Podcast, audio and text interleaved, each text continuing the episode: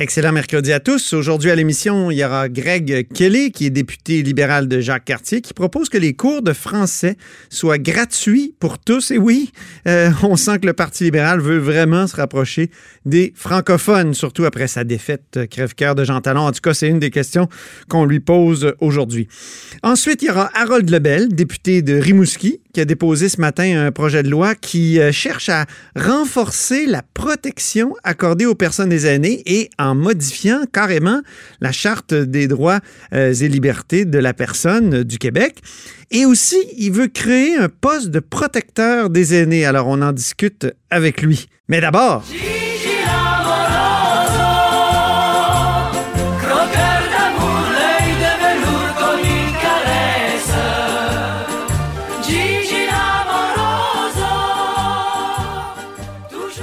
Bonjour Jean-François Gibault. Bonjour à toi. Notre compteur et accessoirement directeur de la recherche à QMI. Comme ça, aujourd'hui, on compte des votes ou on dit au monde comment on, calcule les votes parce que je sais que dans les soirées électorales, il y a toujours ce phénomène qu'un candidat va prendre de l'avance, puis tout d'un coup, oups, il y en a un autre. Qu'est-ce qui, qui crée ce phénomène-là? Euh, explique-nous, Jean-François. Oui, donc aujourd'hui, on, parle un petit peu aux friands d'élections et de soirées électorales parce que encore lundi, qu'est-ce qui s'est passé? Pendant toute la soirée, on voyait, hey, c'est chaud entre Québec solidaire puis le Parti libéral. Puis là, les gens faisaient des analyses savantes là-dessus, puis ah, monter une nouvelle donne politique, on termine la soirée. Même il y en a qui sont allés se coucher.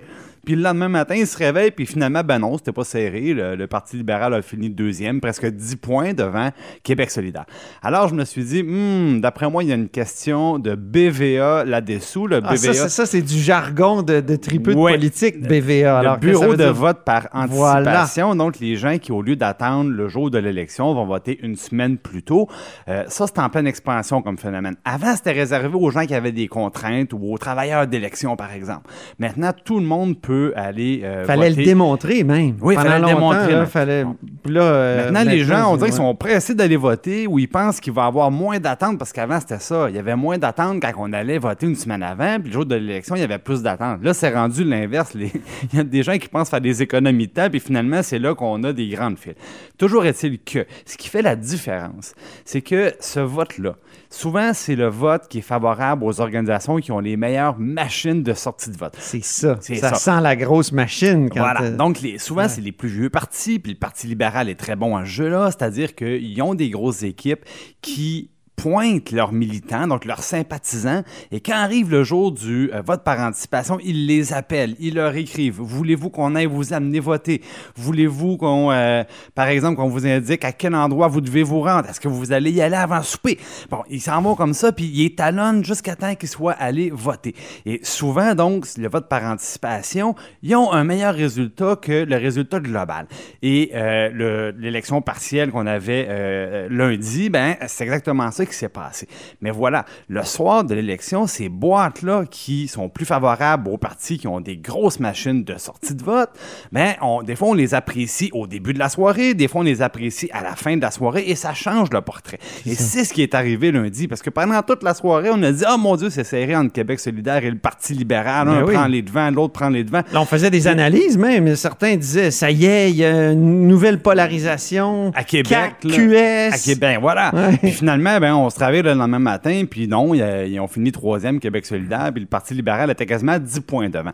Qu'est-ce qui s'est passé? J'ai appelé au bureau du directeur général des élections pour savoir les fameuses boîtes de BVA ils ont été comptabilisés à quel moment dans la soirée.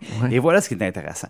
Là, on me dit qu'il y a un système qui s'applique aux élections générales et il y a un système qui s'applique aux élections partielles. Ah bon? Donc, les deux dernières élections générales, on permet aux directeurs de scrutin, ça c'est les responsables du vote dans chaque comté, de faire le dépouillement des boîtes du bureau de vote par anticipation avant la fermeture des bureaux de vote le jour de l'élection.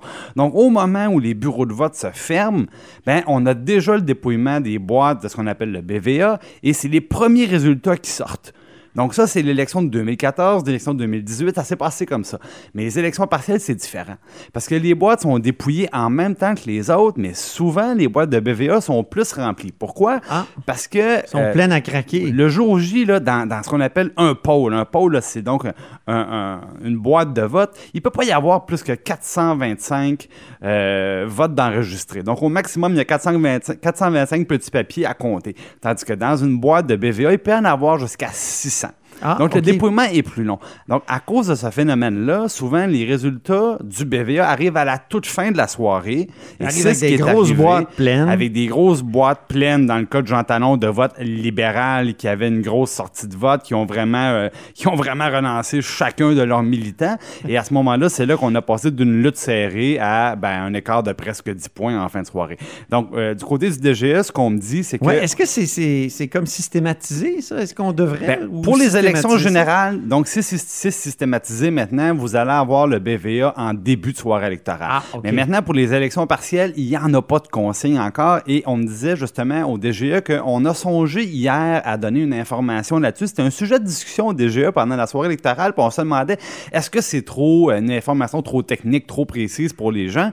Puis là, ben, quand ils ont vu l'intérêt qu'on avait à comprendre, puis comment que les gens ont été un peu confus pendant la soirée sur le résultat qui, qui allait être euh, le résultat final, ben, on dit probablement qu'effectivement, à l'avenir, on l'indiquera à quel moment les boîtes du BVA, est-ce qu'ils sont dans les résultats partiels qu'on affiche ou ils sont à venir encore? On, devrait se donner une règle. C'est toujours au début ou toujours à la fin? Voilà, mais au moins, Mais on, devrait avoir une règle pour éviter l'espèce de des espèces de courses de chevaux. euh, Ben, une fausse course, en fait, Ben oui, c'est ça. c'est C'est comme ça, s'il y c'est en ça. a un- c'est comme s'il y avait un cheval qui finissait ses stéroïdes un petit peu puis qui vient fausser le portrait. Ben non, mais c'est Dans vrai. les ben, 200 derniers mètres, on, on a il des. gobe sa pilule, puis boum! Ben, c'est parce qu'on a les. les, les C'est ce qui est arrivé à Gertrude Bourdon hier. Ben oui, on a les stations de télé, par exemple, qui couvrent ça en direct maintenant et toute la soirée. On fait des savantes analyses, puis on dit, oh mon Dieu, mais là, ça va être très serré. Puis au bout de la ligne, on se rend compte que, ben non, c'était pas serré du tout, finalement. Alors, il faudrait éviter ça parce qu'on on on envoie, dans le fond, un, message aux, citoyens qui, des fois, est éloigné de la réalité. Donc, au DGA, on est très conscient de ça. Puis j'ai l'impression que ce qu'on va faire, pas nécessairement qu'on va dire dorénavant au directeur de scrutin, prenez-le en, en considération à tel moment, mais plutôt écrivez-le clairement. Est-ce que les résultats du BVE dans le score que vous voyez sont intégrés ou ils sont à venir? On appellera ça la méthode Gibault. Ah, ben, je sais pas si ça serait la méthode du beau, mais ça serait préférable. C'est un peu, c'est un peu ta proposition et, et on le prend bien en note. Merci beaucoup. Merci beaucoup, Jean-François Gibault, notre compteur et accessoirement directeur de la recherche à QMI.